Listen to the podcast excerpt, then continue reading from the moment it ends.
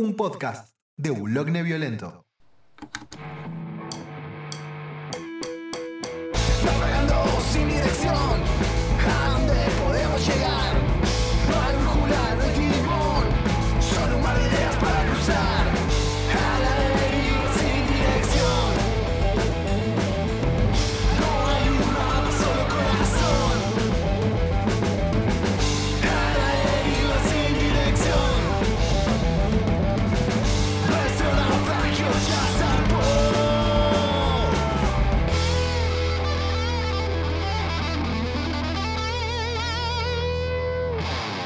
Bienvenidos, bienvenidas, bienvenides a un nuevo episodio de esto que hemos decidido llamar A la Deriva. Mi nombre es Kevin Robledo, todo el mundo me dice Kevo y estoy acá nuevamente junto a Leo. ¿Cómo estás, Leo? ¿Cómo andás, que vos? Para que no me conoce, yo soy Leo, un otaku con demasiado tiempo libre y no, no- no hago mucho más que eso. Mira anime todo el día. Eh, No, no hace muchas más cosas que mirar anime. Hace muchas más cosas que mirar anime. Entre ellas mira escuchar anime. mucha música rara que les vamos a comentar ahora. Bueno, no ahora, igual. eh, nada, estábamos hablando fuera de aire, me encanta cómo suena decir eso, eh, de la cantidad de clásicos del rock que reversionó Miley Cyrus. ver a un artista del pop haciendo una cover, un cover de Head Like a Hole de Nine Inch Nails, eso me, me rompe. Tipo, entiendo, qué sé yo, el, el cover de Smell Like Teen Spirit medio melódico, está bueno, qué sé yo. Bob Dylan, sí, pero Head Like a Hole es una canción re oscura. Ah, es, el, es en Black Mirror. Ah, esa temporada no la vi, por eso. Te- Tenés verdad, tenés verdad. O sea, pero a mí me acuerdo hace un par de años atrás, cuando, cuando Miley Cyrus recién había dejado de ser Hannah Montana o no había pasado tanto tiempo, eh, le habían caído muy duro a ella cuando hizo Smell Like Teen Spirit. Y, y me, me hago cargo, levanto el guante. Yo también dije, che, esto es un caretaje o algo por el estilo. Eh, después de varios años te digo que ver un boludo por pensar eso, creo que, que está bueno. Que cualquier artista tal vez se anime a hacer algunas versiones, siempre y cuando sean, no sé cómo decirlo, que sea desde el respeto, por decirlo de alguna un forma, de- de la- buscando de- hacer un homenaje. De un lugar de cariño tiene que ser.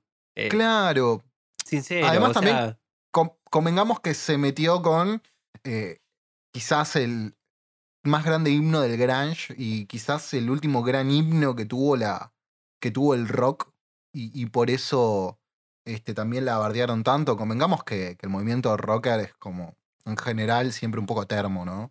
bastante Eh. tóxico, sí. Yo Claro, me acuerdo. es- es yo, era parte de esos tipos que agitaban el puño cuando eh, aparecían estas artistas eh, haciendo covers de, canciones de rockerito que me gustaban a mí. Claro, bueno, de hecho también nos pasó en su momento, creo que en el episodio anterior o el anterior, no me acuerdo cuál, hablamos de, de Airbag y todo lo que, brevemente, de todo lo que representaba. Y yo me acuerdo cuando la primera vez que dije, che, para, es una boludez que les tenga bronca, fue por el padre de una amiga mía, que el padre, pongamos en contexto, es ruso y era militar de la Rusia de la Guerra Fría, ¿entendés? Sí, Y ahora el chabón está viviendo en Santiago del Estero, es chacarero y casi vegetariano. Y cinturón verde aikido, ¿entendés? claro. Y el tipo, me acuerdo un día estábamos hablando y me dice, pero si les gusta lo que hacen, ¿qué tiene de malo? O sea, fue tan simple como eso. Claro, ¿cuál es el problema? Claro, ¿cuál es el problema? Tocan lo que les gusta, les va bien. ¿Cuál es el problema? No le hacen mal a nadie.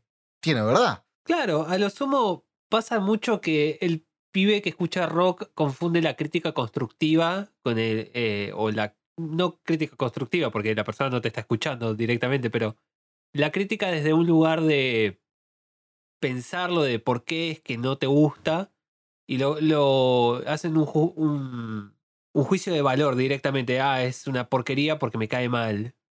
O porque, Claro, porque no lo se entiendo. conforma a lo que me gusta a mí. Claro, o no lo entiendo, o peor aún, ¿no? El famoso guilty pleasure, ¿no? Que me gusta, pero no puedo decir que me gusta.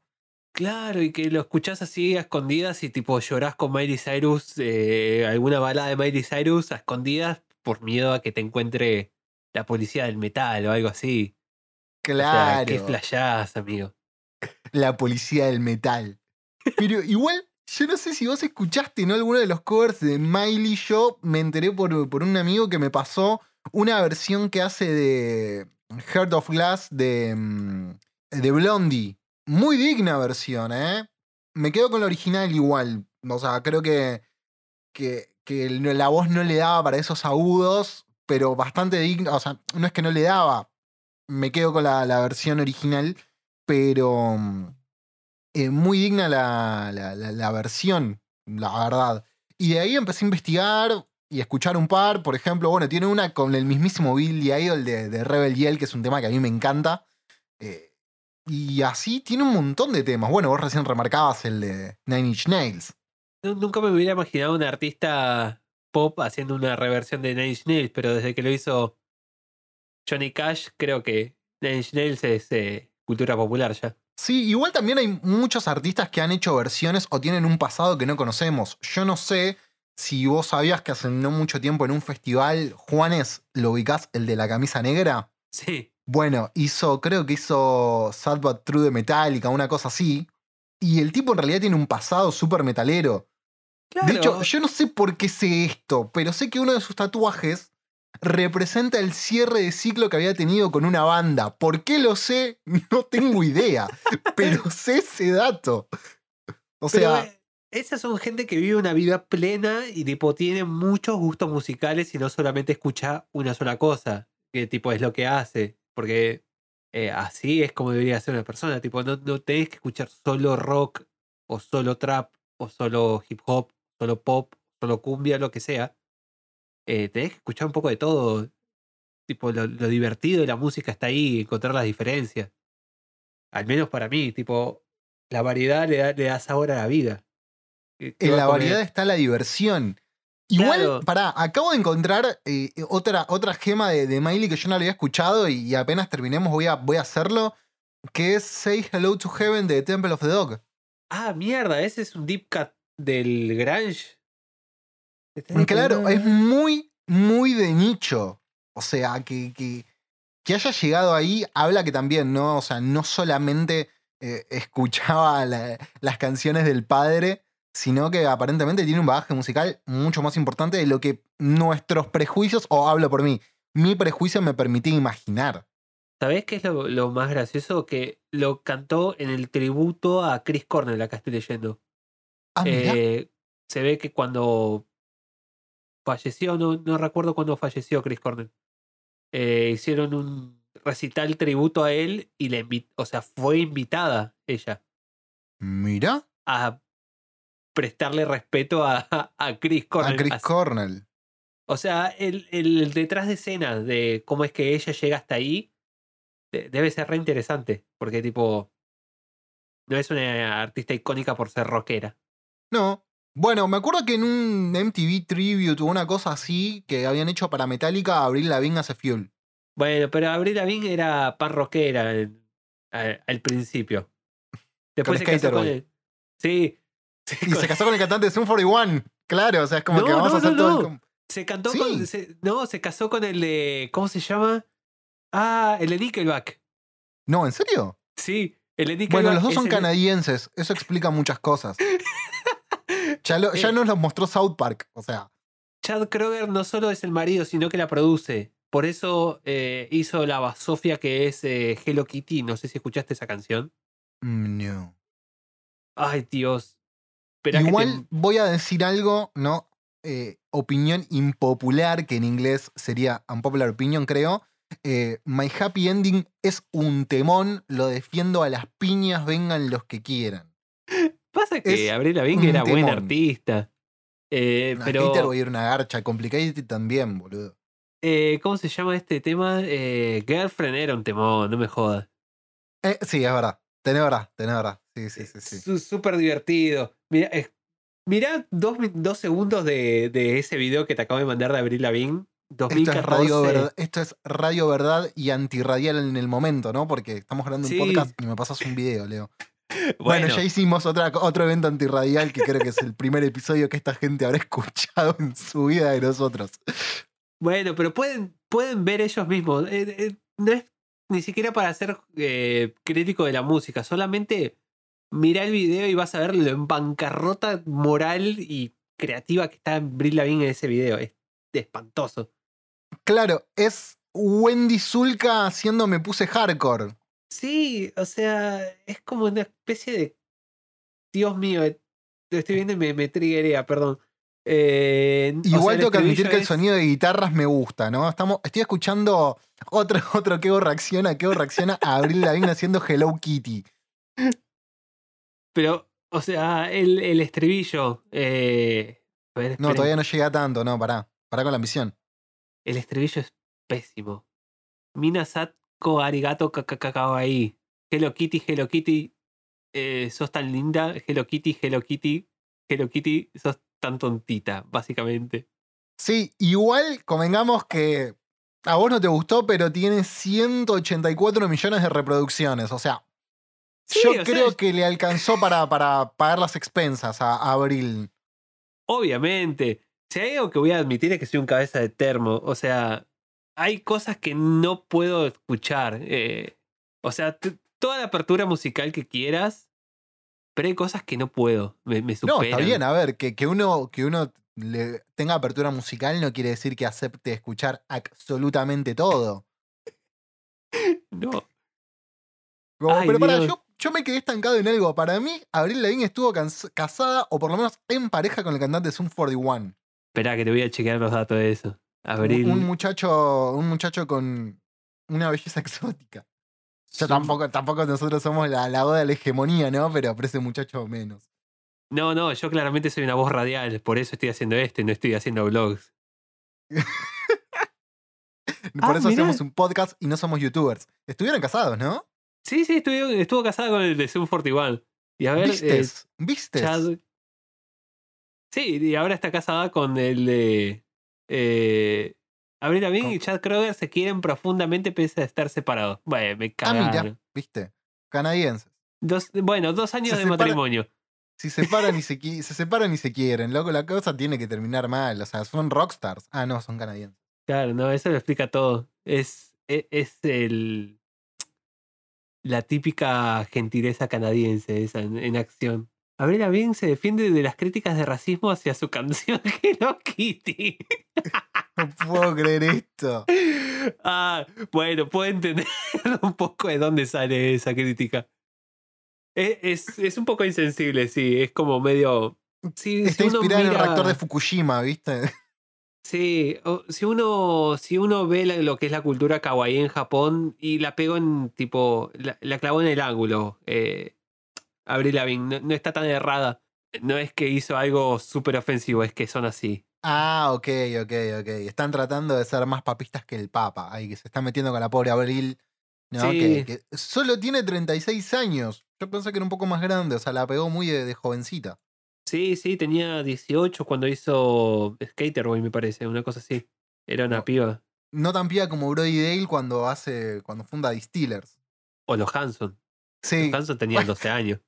Sí, igual, igual. Y bueno, los Jackson 5. Los Jackson 5, y había un par que eran grandecitos ya. Tenés verdad. Igual con los Hanson hay una anécdota muy graciosa que por suerte no es mía. Que, que la escuché en un programa de radio y la voy a compartir porque nada, robamos ideas. No, pero es muy buena la anécdota de un chabón que se toteó pensando que eran minas y después descubrió que eran pibes con los años. Ay, no, con esa foto del- que están los cuatro. La, la, la Los foto tres. que, sí, que hacen la, la. ¿Cómo se llama? La remera de Nirvana falsa. la falsa remera de Nirvana, claro. Es, es buenísimo. No, no, Yo me quiero hacer algún día esa remera. No, yo quiero una remera de Britney. Una remera de Britney, pero ¿qué etapa de. Britney? Eh, no, la Britney calva. La Britney ahí que no puede La más. foto esa que la, está. La Britney punk, ¿entendés? O sea.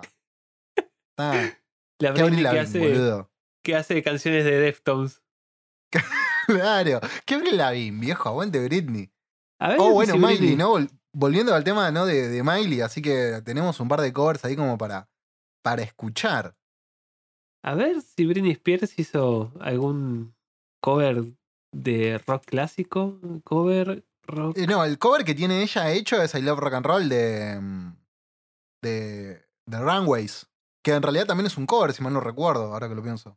Sí, Es, un cover del cover. sí, es eh, un cover que no sabías que era un cover. Eh, eso es un, un, un no tan sutil guiño a un futuro programa Quizás, si se portan bien.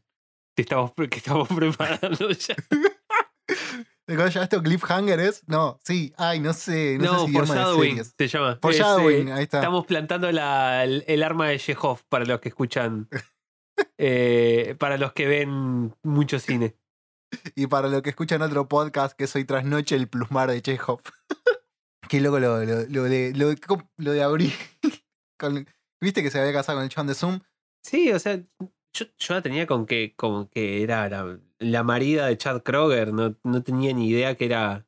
Que, había pasado, por tantos maridos. Sí, yo pensé que era monógama. No, no, no, no, no. Bueno, sí, a ver, lo es, se separó. Bueno, no sabemos si lo es. No sé mucho de la vida Lavín, la No, verdad. pero eh, las actrices y las eh, artistas pop tienen que ser puras y, e intocables. No, no pueden casarse con muchos hombres. Imposible. Como Ariana Grande y Madonna. Ah, ¿Y cuál era la que hizo una carrera de separarse y armar canciones? Eh, Kylie Minogue, me sale. Eh, Taylor Swift. Ah, yo pensé que estabas pensando en Karina, la princesita. No, Para mí, el 50% de las canciones de Karina fueron para el Kun Agüero. No tengo pruebas, pero tampoco tengo dudas. no, igual el chiste de, de Taylor Swift era que se separaba de alguien y sacó un disco número uno. Tipo, y ¿Esa pasó. no era de él? No, Adele tiene muchos discos. Creo que tiene No, un par no. nomás. No, la verdad que no tengo idea. Sé que el disco así, que fue el super boom, fue cuando se separó y se lo dedicó todo a Alex. Yo solo espero que le dé parte de las regalías. O sea, se lo merece el chabón. Le rompió el corazón, pero nada, le aseguró el porvenir. Lanzó una carrera. ¿Y qué carrera? Claro, y además andás a ver, capaz que el tipo no era tan malo como ella te lo vende. Igual nunca escuché el disco de Adele, no puedo hablar al respecto. No, no tengo ni idea. No sé, capaz que no te dice que era malo, nada más que estaba dolida, qué sé yo. Y bueno, puede ser. Pero nada, para eso me quedo con la princesita.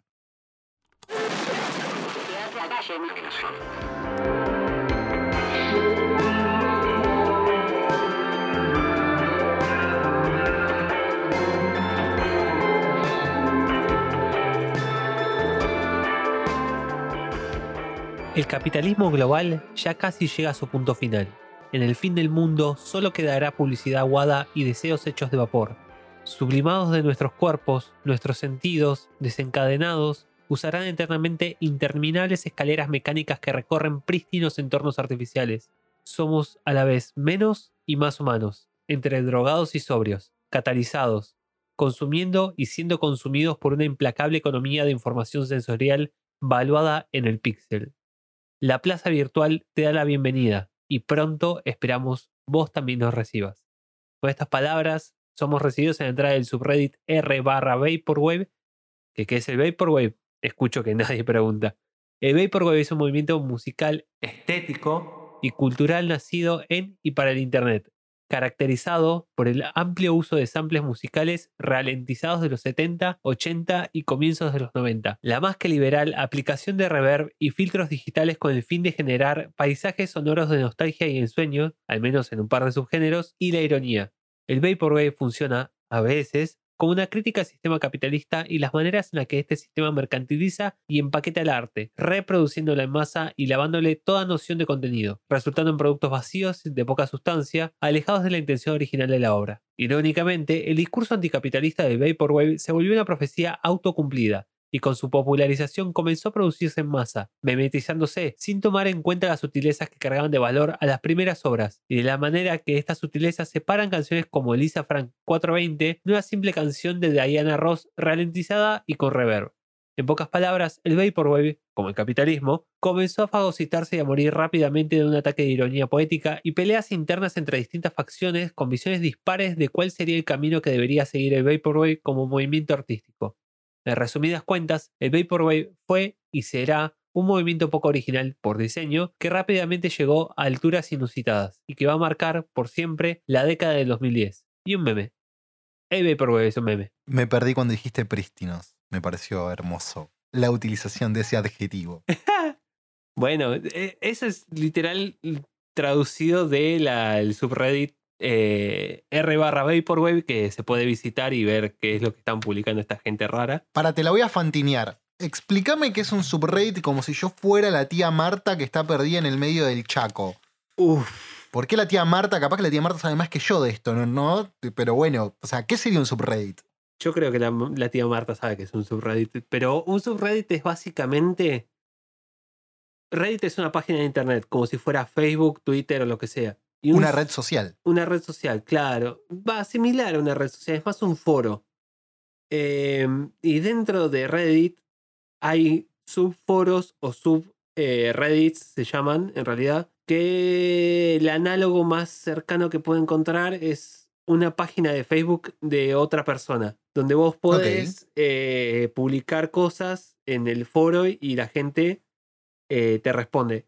Estos foros están organizados por temáticas, por ejemplo, el R barra Vaporwave, todas las publicaciones tienen que ver con el Vaporwave o la escena de Vaporwave, o qué sé yo, R barra Pokémon habla solo de Pokémon, o R barra eh, pies de artistas musicales solo publican fotos de pies de artistas musicales. Y, Maravilloso. y es eso, básicamente un subreddit y Reddit. Perfecto. Bueno, entonces lo que acabas de hacer, Leo, es una introducción o ponernos en contexto de lo que podríamos definir como, abro la pregunta, un género musical, ¿sí? Lo que sería el Vaporwave, que es un movimiento quizás. ¿Cómo lo podríamos definir? ¿Cómo lo definirías vos? Ah, el Vaporwave. Eh, Aparte de que ya dijiste que es un meme, ¿no? Pero. sí, el Vaporwave es un género musical que nació en internet y básicamente se encarga de. Ah, es muy difícil de, de definir. Creo que la mejor definición que encontré en, esta, en estos días de investigación fue una hecha por un youtuber que se llama Frank Shapsy, que la- lo definió como. El Vaporwave es como vivir en un basurero, pero estás en un futuro distópico y encontraste una banda de cintas VHS y vos sos la única persona del mundo y todo es solitario, pero tenés una pila de porro y estás colocado todo el día y estás en Japón y estás en el cielo. Radical. Siempre es Japón, siempre es en Japón. Pasa que en, desde, desde Van Gogh hay una obsesión medio insana de Occidente con Japón. Sí, es cierto, es cierto. Yo pensé que era culpa de supercampeones, pero no. Viene desde antes. Viene de mucho antes. Pasa que como es una cultura tan insular, tan separada de todo, es súper llamativo tipo todo lo que hacen. Y cómo es que reinterpretan tradiciones eh, como puede ser rock. Occidentales. Claro. Sí, sí, sí, hay muchas cosas que, que vienen relacionados. Eh, la verdad que el movimiento de Vaporwave yo lo, lo descubrí hace prácticamente nada, pero me pareció súper interesante. Primero, en principal, la propuesta musical. Eh, más allá de que yo creo que tomaría la definición que, que hiciste como un meme y la llevaría a otra red social y te diría que es música para historia de Instagram. Sí, Me parece, me parece fantástico en ese sentido. eh, cómo, cómo funciona y, y lo que representa. Va, en realidad lo que representa no, porque nu- nunca termina de estar claro. A ver, eh, les recomendamos que para entender un poco más de lo que estamos hablando, una vez que terminemos esto, escuchen algo de Vapor, Vaporwave que van a poder encontrar en todos lados. Lo más fácil es YouTube, ponen Vaporwave. sí. y aparece YouTube ese disco, ese disco súper clásico que es como el, la, la meca de, del Vaporwave. Sí, él se lo ha descrito como de- la meca o el, el santo grial del Vaporwave. El santo grial del Vaporwave, me parece, me parece fantástico. Que es el de mm, Macintosh Plus. Macintosh Plus, el disco se llama Floral Shoppe con doble P y una E al final, hecho por la artista Vectroid, si no me equivoco, en 2014, una cosa así. Eh, Claro, haciendo un poco de historia, en realidad el- lo que se conoce como el primer disco de Vaporwave, que, que le pega una escuchadita, no voy a mentir, es el de eh, Chuck Persons, Echo, Echo Jams, creo que se llama, que salió en el 2010. Que lo que me, me encantó es que el arte de tapa está inspirada en Echo de Dolphin, Sí. juego de Sega. sí, ¡Sega! es, es un juego de. Dolphin. Y Claro. lo que llama la atención es que el Vaporwave, por ejemplo, com- en comparación con eso, eh, se lo toma siempre como un género que es como un chiste que duró demasiado o, o que es algo que no debería tomarse en serio. Y ese primer disco, el, el disco predecesor de lo que sería el movimiento Vaporwave, que es eh, Echo Jams, lo hizo un artista de electrónica súper famoso que ahora no recuerdo el nombre de verdad de él, pero si lo, si lo quieren buscar se llama One Tricks Point Never, que es un artista de la hostia de música ambient súper reconocido, súper laureado, Eh, cada vez que saca un disco es un evento en la, escena de esa chica que es el ambient. Y, y no es para nada un chiste. O sea, el tipo lo hizo como un experimento, sí, pero no es algo que pensara como, ah, eh, estoy shitposteando. Hizo un experimento en serio de, de Plunderphonics y de que Plunderphonics es recortar y hacer collage auditivo, básicamente. Sí, de hecho hay am- samplers reconocidos como África de Toto, si mal no recuerdo, y algún tema de Fleetwood Mac dando vueltas por ahí. Sí.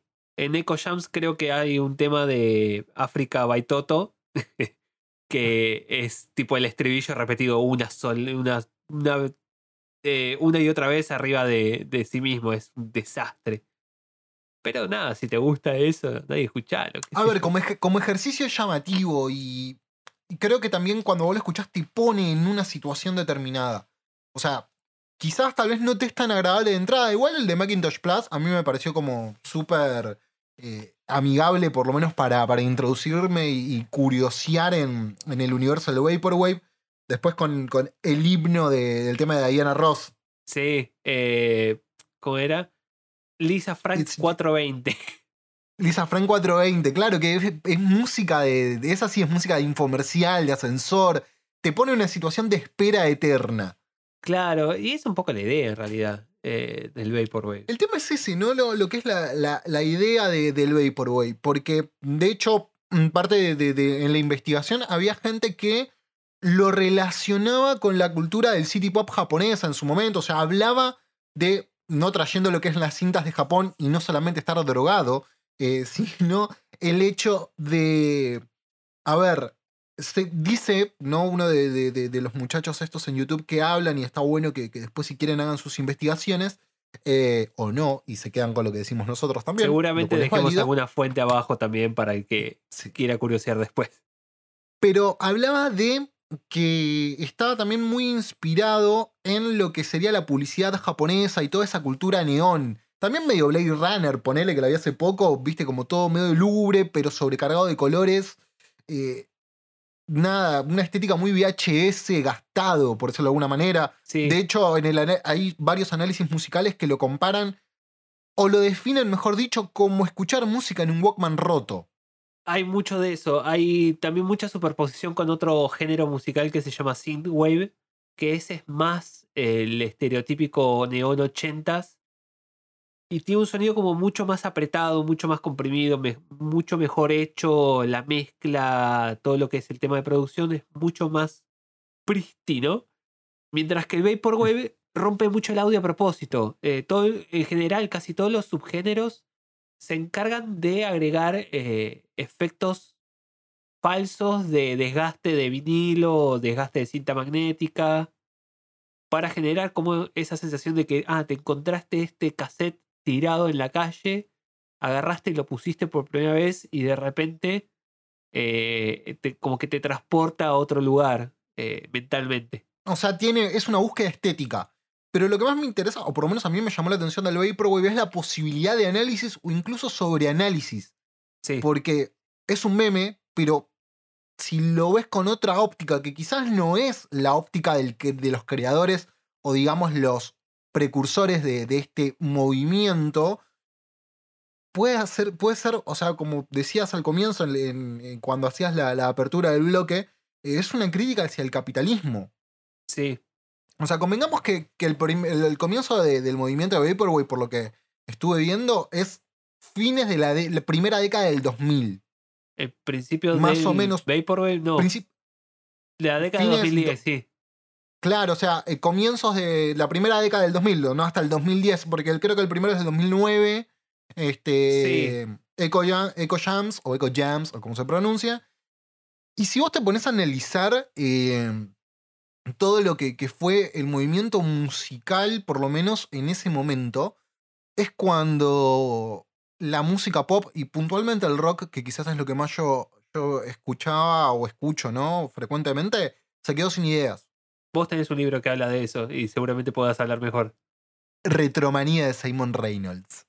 Claro, pero en, a principios de los, de los 2000, como que la industria musical cobró como mucho, mucho impulso con esto de fabricar bandas y hacer lo que se llaman las plantas de industria. Y para mitad de 2005, 2006, ya se notaba mucho desgaste. O sea, uno puede escuchar en sync solo contadas veces, ¿no? no, Pero NSYNC, Backstreet Boys, New Kids, New Kids on the Block, eh, las Spy Girls, son todos movimientos de fines de los 90 eh, que, que surgen ahí. De hecho, creo que, que el momento del boom de los Backstreet Boys fue en el 97, 98, por ahí. Sí. Ahora, ¿qué pasa? Si vos te traes, ¿no? Más o menos en el 2004, 2005, si mal no recuerdo, explotaron bandas como The Strokes, Arctic Monkeys, The White Stripes, Sí. bandas Sí. que buscaban sonar como se sonaba en los años 50. Sí. Y, y no tenés un boom, o por lo menos no tenés un gran movimiento de algo que sea completamente novedoso o disruptivo. Sí, pasa también que Internet dificulta la entrada a estos movimientos nuevos, porque se vuelven como... Hay una separación entre lo que se escucha en Internet y lo que se escucha dentro de los que serían los medios hegemónicos. Puede que sea un movimiento gigantesco en Internet, como el Vaporwave, pero dentro de lo que es eh, la radio nunca va, nu- nunca va a penetrar. Es muy difícil entrar en el circuito de la radio. Sí, eh, eso es cierto, eh, porque hay un montón de estándares y de hecho en realidad ya hoy por hoy la radio como tal creo que funciona de otra manera. Pero por ejemplo, incluso si hablamos del Vaporwave, ¿es algo nuevo? Sí, pero que está orientado a sonar como un Walkman. Y, creo que si lo, yo lo- si lo analizamos como una crítica a esa situación que vos ves eh, culturalmente hablando, ¿no? Que citándole un poco a Reynolds, él habla de que estamos en la época re, ¿no? O sea, hay remakes, reediciones, reuniones de bandas, ¿sí? Fíjate que en los primeros 2000 o principios de la década del 2010, a ver, se reunió The Police, se reunió Soda Stereo, se reunió Led Zeppelin, eh, Héroes del Silencio, uno de los más grandes, uno de los máximos ladrones de la música hispanoparlante. Eh, eh, no, puedo, no puedo soltar, no puedo soltar. Soy una despechada con héroes. Eh, ay, qué machirulo. Eh, un despechade. Bueno, no importa. El punto es el siguiente, ¿no? O sea, es como que en la cultura pop en general, quizás no en los submundos, porque hay todo un mundo que yo no conozco de la electrónica y otros movimientos que no, no estoy tan familiarizado, pero en lo que, sea, lo que sería la cultura mainstream, sí, eh, fíjate que es vamos a lo seguro. Claro. O sea, incluso en el cine mainstream, si vos te pones a pensar las películas de superhéroes que salieron, son personajes que tienen mínimo 50 años. No, no Sí. 50, pero 20 fácil, todos. Sí, cada uno de ellos. todas IPs que ya existen y de hecho, eh, inclusive esto, la- las películas de superhéroes o eh, la, cultura la cultura o la, la tendencia a hacer remakes, eh, que ahora mismo Disney creo que es la, la, la peor culpable de rehacer películas perfectamente buenas en, en live Claro, action. remakes, remakes innecesarias. Claro, todo porque es una fórmula que ya está probada, deja plata, saben que no van a perder, tipo que va a vender sí o sí. Y, y nada, ¿para qué arriesgarte con una idea nueva, con una IP nueva? Eh, una propiedad intelectual es una IP. Eh, una, una IP nueva cuando podés rehacer esta película que ya vendió en los 90 o esta película que ya vendió en el 80 y pico. Claro, bueno, sucede el movimiento, por ejemplo, todo lo que es esa nostalgia impostada hacia los años 80, que hay de golpe. O sea, el boom de Stranger Things y cosas similares. De hecho, cuando escuchaba ¿no? el, el disco de Macintosh Plus, de, mm, me acordé de un corto que está dando vueltas por internet que a mí me parece fantástico, que se llama Kung Fury. Ah, sí. Que, bueno, de ahí sale el meme de Hackerman y un par de cosas más, salen de ahí, ¿no? Este, que tiene toda esa estética ochentosa. Es una, o sea, básicamente es una película de acción de los años 80, este, que es sueca, ¿no? Eso está, o sea, es un corto que parece ser una película de acción de los 80. Este, que nada, hay un policía y Triceracop es su, es su sidekick y está Hackerman y es una locura, véanla, se las recomiendo. Pero creo que va de la mano un poco con esto que plantea el Vaporwave, o por lo menos la interpretación que a mí me quedó más latente como crítica, ¿no? Como movimiento de burlarse en sí de esa nostalgia impostada y ese amor hacia el pasado, sí. que tampoco permite ver un poco más allá. Claro, eh, De hecho, el Vaporwave, esta película que vos decís eh, con Fury, es una película emblema de otro subgénero paralelo al Vaporwave, que hay como una pica rara ahí, que es el Outrun, que es eh, Synthwave pero oscuro, básicamente. Y también, o sea, funciona al revés que el Vaporwave como una carta de amor a, a ese consumismo de los 80, los Reaganomics eh, de los 80 en Estados Unidos. En cambio, el Vaporwave funciona como todo, todo esto se está descayendo. Tipo, no es solamente el recuerdo que te queda, sino que es el hecho de que este recuerdo es fugaz y se está muriendo. Y que Claro, que está roto. que todo esto que va a caer. está roto. Claro. O sea, es- eh, creo que también la búsqueda estética de ese sonido roto habla de esa decadencia. Igual convengamos que el Vaporwave tiene algunas genialidades, como por ejemplo la versión de Bailando en las Veredas de Raúl Porcheto. Hay una versión Vaporwave, yo se las recomiendo, a mí me gustó más que el original. La voz aguda de Porcheto me cuesta mucho, más no, más no, tengo que sincerarme, eh, me gustó la versión de Vilma Palma. La de Vilma Palma es complicada. Tiene, tiene demasiada distorsión en lo que es la voz y. Con el pájaro no, viejo, con el pájaro no. Claro, no. Pero, pero sí la de Porcheto la, la recomiendo fuerte, ¿eh? la recomiendo fuerte. Sí, no sé si vos eh, notaste esto, pero yo escuchando Vaporwave toda esta semana, que debo haber escuchado fácil 18 horas de corrido de, de discos de Vaporwave, ¿Ves que haces más cosas que mirar solamente anime? esto es anime. Eh, Está todo escrito en japonés. Cuenta como anime. Cuenta como anime. Hay, samples de animes de los 80. Bueno, eh, encontré como muchas similaridades extrañas entre el Vaporwave y lo que era la fiesta menemista de los 90. Como todo colores, tipo todo bien. Y ve- ve- ves que todo, cómo, se está desarmando todo y cómo el, el neoliberalismo es su metida. Pero está todo bien mientras tanto. Claro, es como veo la carpa blanca de los docentes en Plaza de Mayo, pero me voy a Miami. Sí, sí, ti- ti- ti- tiene esa sensación. Sí, como decías vos, de decadencia. De decadencia coloreada de neón, pero decadencia al fin. Claro, pero a diferencia de, o al menos, tipo, si asumimos que esta gente, eh, esta crítica era intencional, no es una decadencia porque el género sea decadente, sino que te están tratando de remarcar esa decadencia a través del sonido y de pintarte eh, un significado a través de, de, de la manipulación del audio y de canciones viejas. Bueno, muchos al Vaporwave lo, lo comparan con La Fuente, la obra de, eh, de. ¿De quién era? De Marcel Deschamps, la que pone un urinal y dice que cualquier basura puede ser arte. Claro, es muy parecido al movimiento Ready Made. Eh, eh, no me acuerdo cómo mierda se llama esa obra de Duchamp, pero. eh, la que- Fuente, seguro- eso dice Wikipedia. Puede ser.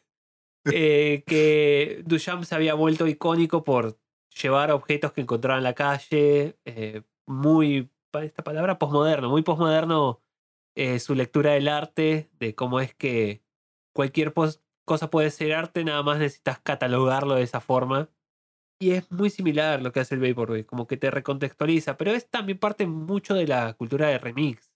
Sí, eso también es muy interesante porque, o sea, el hecho de tomar algo viejo y tratar de hacer algo nuevo también, ¿no? Te genera como esa dicotomía, porque estamos hablando de que es una crítica al consumismo y a la cultura retro, podríamos llamarlo de alguna manera, pero sin embargo hace algo nuevo con eso, ¿no? Con un remix, con una cinta ya utilizada. Es como una especie de ecología musical.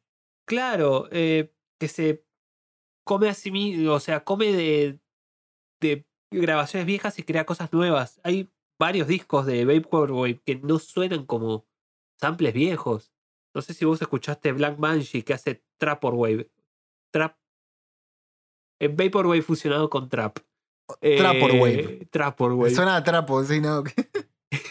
no, no, no llegué a escuchar algo de, de Black Banshee. ¿Black Banshee? sí, escuché algo de Black Banshee. Banshee. Me pareció muy piola. está buenísimo, pero no suena a sample viejo. O inclusive hay artistas como George Clanton, que ese ya lo conocía antes de hacer toda esta investigación, que, ti- que tiene música que suena a Vaporwave, pero no tiene como ese, ese carácter de, de reutilizar samples viejos. hay mucho eh, composición propia dentro de, de, la obra de George Clanton, por ejemplo. Y es eso, el Vaporwave. Es más que solamente usar samples y, y ponerles reverb y hacerlo más lento. Y no sé si vos escuchaste otras cosas por fuera de lo que te estuve pasando yo. Eh, ¿Hubo algún movimiento? Ahora no me puedo acordar algo que sí me colgué un rato escuchándolo, que lo nombraba en uno de los, los videos que, que me compartiste, que es una especie de ambient terror, de terror este, mezclado con Vaporwave. No puedo Sí. el nombre. Ha- Hay varios. Yo, yo me encontré disfrutando mucho de, de esas venas más oscuras de Vaporwave.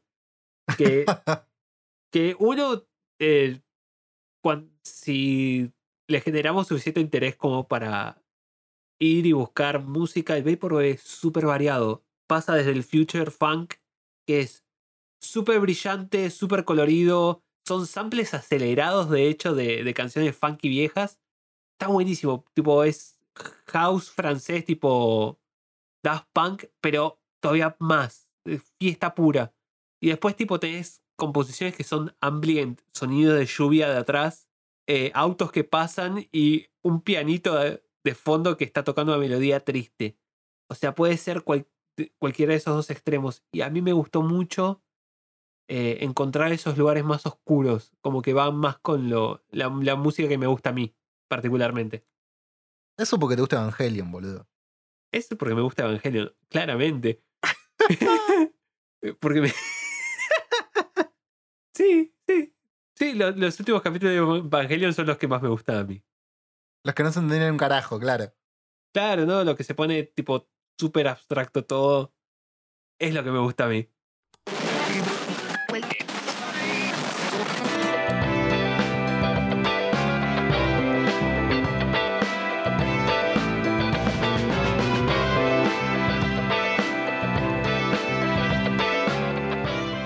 Llegó el momento de quizás la parte más romántica de, estos episodios y de este podcast, que sería lo que denominamos revolviendo discos.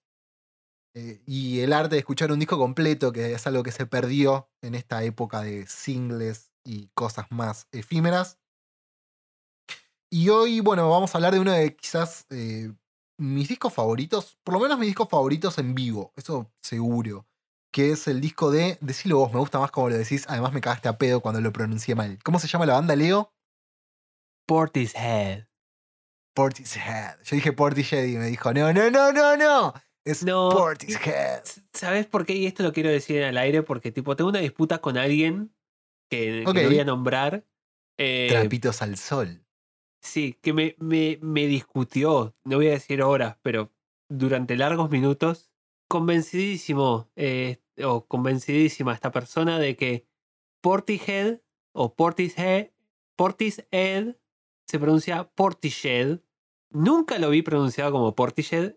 La banda no lo pronuncia como Portishead. Portishead es un lugar en Inglaterra. Si buscas How to Pronounce Portishead en YouTube, te aparece Portishead. Portishead. Con, con- con una E muy aireada, tipo como que hay un espacio ahí, son dos, ep- dos, eh, dos sílabas distintas. Portishead. Portishead. Y Portishead es el granero de Porti. No tiene sentido. Bueno, No, no- después, ah, me enoja mucho, perdón. después de que Leo haya hecho su descargo, vamos a contarles. Bueno, estamos hablando del disco grabado en Nueva York, el disco en vivo en Roseland de, de Portishead, en este caso, que es del año 98. Para los que no saben, Portishead, es una banda de trip hop, quizás de. No sé si de las pioneras, pero. uh, pero es una banda que tuvo, digamos, un impacto en el movimiento del trip hop. Y nada, la verdad que tiene un excelente disco en vivo. Acá estábamos hablando antes con Leo y me, él me comentaba un detalle, porque en los créditos figura que está grabado junto con la Filarmónica de Nueva York, pero La filarmónica no aparece en el disco. No sé O cómo sea- es el, el maneje ahí, porque es un tema de créditos en un CD. Pero aparece la, la filarmónica de Nueva York y ninguno de los músicos que está tocando ahí es parte de la filarmónica de Nueva York. Maravilloso, maravilloso, pero nada. eh, no sé por qué eh, este disco, o mejor dicho, sí entiendo por qué me pasa algo al escucharlo que siento que no le entra un filtro, o sea, es como que al escuchar este disco me da la sensación de una habitación oscura con las ventanas tapiadas por completo, o sea, un nivel de oscuridad, no sordidez, pero sí oscuridad tremendo, tremendo. Sí. Eh, me parece súper intimista. Los arreglos que tiene me encantan. O sea, no puedo ser muy objetivo realmente con, con, con lo que es eh, este disco en sí. Que encima, a pesar de ser un disco en vivo, o mejor dicho, creo que el encanto que tiene es estar en vivo por el clima que se llega a generar en determinados momentos. Algo que me parece fantástico que la Filarmónica de Nueva York, que no es la Filarmónica de Nueva York, eh, tiene arreglos e intervenciones muy sutiles. Sí, no, no está sobrehecho, es justo lo necesario. Eso también lo, lo noté yo cuando lo, lo escuchaba, el disco este, que es. aparece en momentos y de repente apuntala algo o acentúa algo y desaparece. Y es súper sutil, es muy, muy bello el, el laburo de arreglo orquestral que tiene. Sí, es, a ver, es una oda a la sutileza el laburo que tiene. O sea, no, no es el disco de Metallica con la filarmónica que es estamos con una filarmónica. Date cuenta, ¿eh? Estamos con una filarmónica. Pero la estamos usando todo el tiempo. No, acá no, por el contrario, es como que, no sé, en temas como All Mine, ponele, tiene pequeñas intervenciones. Pasa también que el sonido de Portishead no permite, o sea, eh, los discos que no son en vivo en, ¿cómo se dice? Eh, con una Que son orquesta, estudio, claro. eh, son, son sonidos muy espaciados, es una instrumentación que no es pobre, pero que es súper sutil, muy, muy callada. Lo- los instrumentos no están todo el tiempo al palo, no, es- no hay una batería todo el tiempo. Eh, se aprecia mucho el silencio y el, el hecho de que la filarmónica continúe esta tradición de música eh, muy ambiental eh, es esencial. O sea, no, no- es, no es casual. No, para nada, para nada. De hecho, creo que lo que más se logra destacar, por lo menos en, en este disco, yo no sé si tal vez trabajó en función de, ¿no? Pero la, lo que sería la performance en este caso de, de Beth Gibbons, de, de la cantante, es, Es increíble. increíble. Es impresionante. No sé si vos viste eh, algún video dando vueltas o algo. O sea, este recital después fue editado. O sea, me encanta porque fue editado en VHS primero. Y recién en el 2002 hubo una reedición en DVD. Donde vos la ves cantar a la mina y. O sea, no necesita nada para ponerte la piel de pollo. Es tremendo porque es como que estuvieran en un gimnasio, ¿no? Ahí en o sea, un gimnasio, ¿no? Se entiende el, el típico gimnasio yankee que está pelado. O sea, tiene las butacas alrededor en el teatro y en Roseland. Y es la banda, los músicos, no tiene mucho más que eso. Un par de luces, fin. El video está en tono sepia y vos ves lo que te transmite la mina sin ser, digamos, em, a ver, una... sin funcionar en este caso como una front lady, por decirlo de algún modo Claro. solamente canta y le sobra para transmitirte todo. O sea, la performance que tiene en ese recital es impecable. Sí, no, no, no hace, no hace agua en ningún lado. Y encontré como un par de momentos, eh, creo, no, no me acuerdo la canción exactamente, pero alrededor de eh, Cowboy, Soul Mine, la primera pata del disco, que deja ver que si bien ella es una cantante súper técnica, súper eh, ajustado el sonido que tiene, deja ver como el pequeño error, la, la parte humana de la interpretación que nada, a mí me lo vende. Es lo que me gusta de los discos eh, en vivo, que, que se vea el, el pifie con gusto. Es eso. Sí, de hecho, en- creo que en el final, en otra canción que yo recuerdo es el final de, de Short Times, donde Sí. empieza a romper la voz de una manera que, o sea, ella es como que coquetea todo el tiempo, ¿no? Con, con ese falsete o llevándola por ese lugar, pero en Short Times es como que tiene una liberación muy eh, de otro género, quizás, como, Sí. como quiebra. Sí, yo escuché, o al menos, tipo, investigando un poco a, a Portishead, vi que tiene como mucha influencia del, del grunge, dicen. Yo la verdad que no la vi, pero en esa canción se nota. Sí, Se en esa nota- canción sí, es muy grunge, es verdad. Pasa también que era la época, ¿no? 1998, el, el grunge todavía no había, no había perdido la efervescencia, estaba ahí todavía en vilo. eh, Sí, a pesar de ser tipo, británicos, es, es cierto que, que la influencia está, está muy marcada. hay, hay un par de influencias raras también que estuve escuchando en el disco que, que me llaman mucho la atención. Eh, desde canciones de spaghetti western de Ennio Morricone, el sonido es, es muy soundtrack. eh, el disco o el sonido de Portishead es muy soundtrack. No sé si será por diseño así, pero me remite mucho a, a bandas sonoras de películas, de, desde James Bond.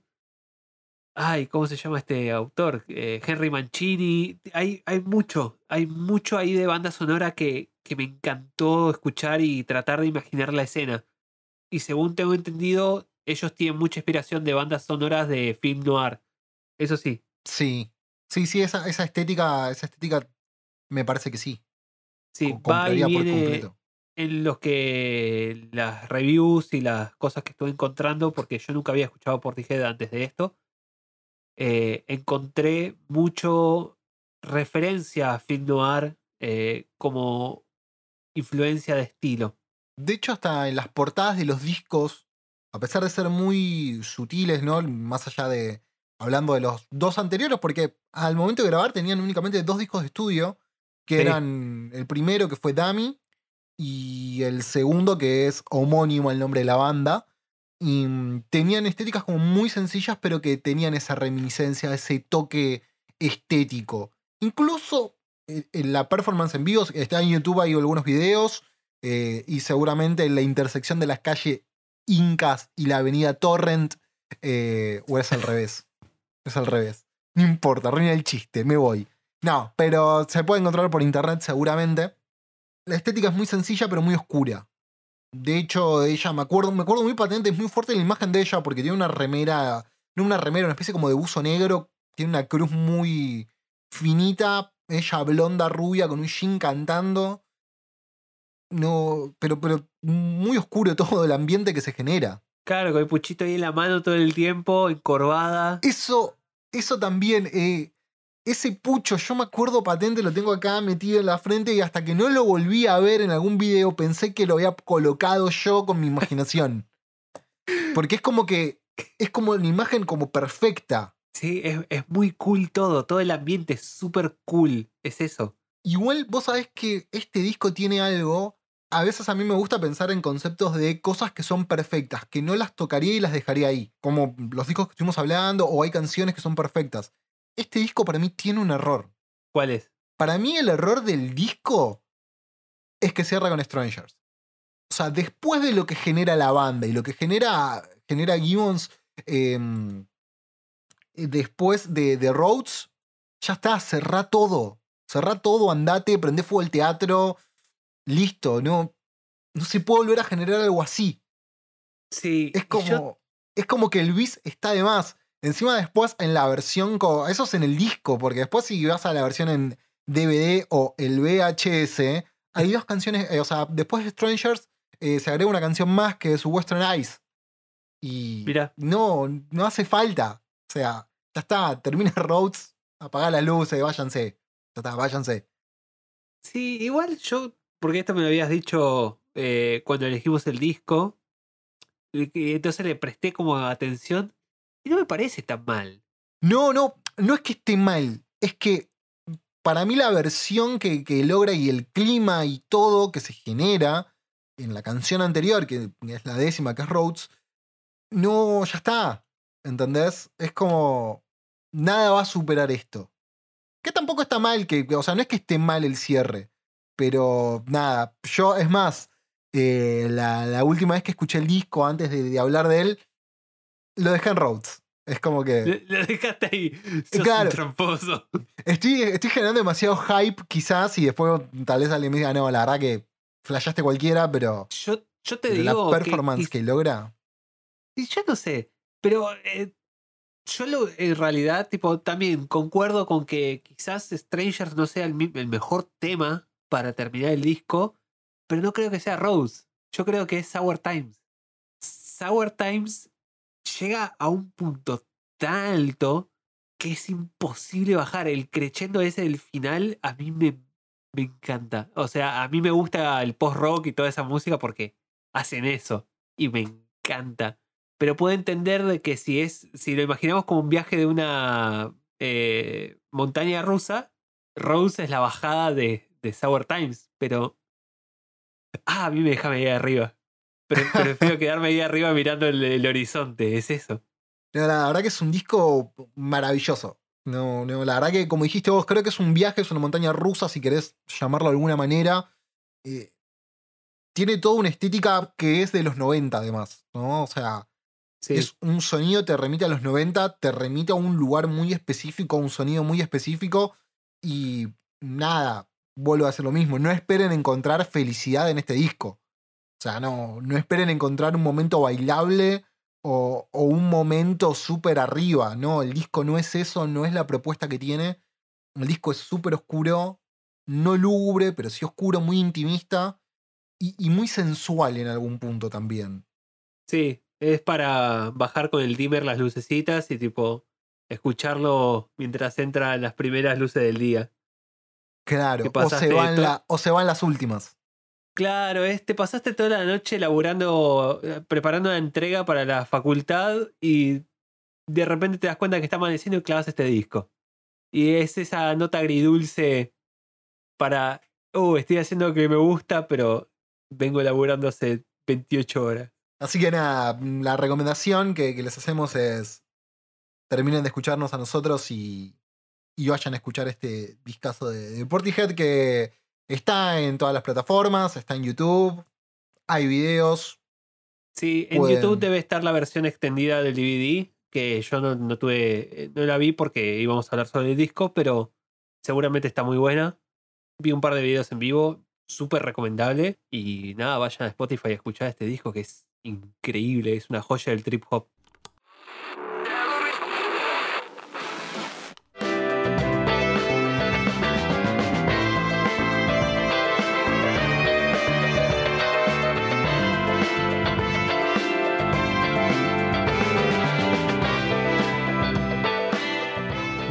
Después de este separador de que nos tan lindo que nos hizo mi hermano, que no sé si tendrá un Instagram para el momento que estemos grabando esto, para que lo vayan a visitar y escuchar la música que hace. Eh, empezamos la despedida y lle- llega el momento de decir adiós, gente. Fue muy lindo estar acá sentados con ustedes. Y no sé, ahora Kevo seguramente quiera da- darle el besito de las buenas noches. No sé si quiero darle el besito de las buenas noches, pero recuerden que quiero una remera de Britney Spears. Nada, solamente eso. Hasta luego, gente. Pórtense, no, pórtense mal, pásenla bien.